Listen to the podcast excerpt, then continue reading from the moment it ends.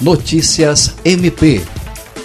O Centro de Atendimento à Vítima, CAVE, do Ministério Público do Estado do Acre, completa nesta quarta-feira, dia 3, quatro anos de atuação, com mais de 10 mil atividades em prol das vítimas de violência. Durante este período, ficou evidente o aumento da procura pelo serviço, qualificação e consolidação do atendimento prestado. Além disso, tornou-se um centro de referência para a sociedade e movimentos sociais.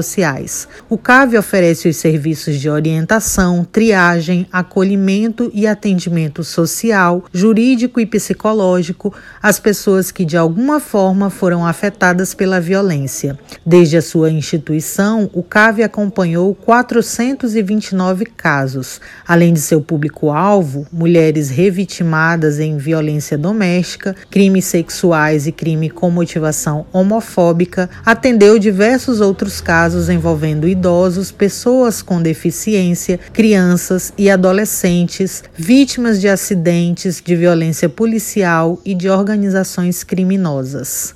André Oliveira, para a Agência de Notícias do Ministério Público do Acre.